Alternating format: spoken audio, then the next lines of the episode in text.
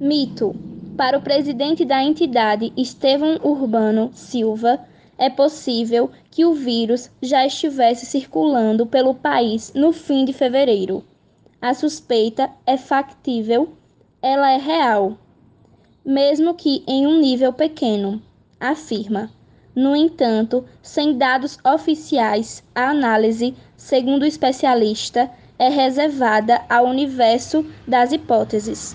É com base nesse cenário mundial que o infectologista acredita que a medida mais sensata lá atrás, considerando apenas a questão da saúde, deveria ter sido cancelar o carnaval.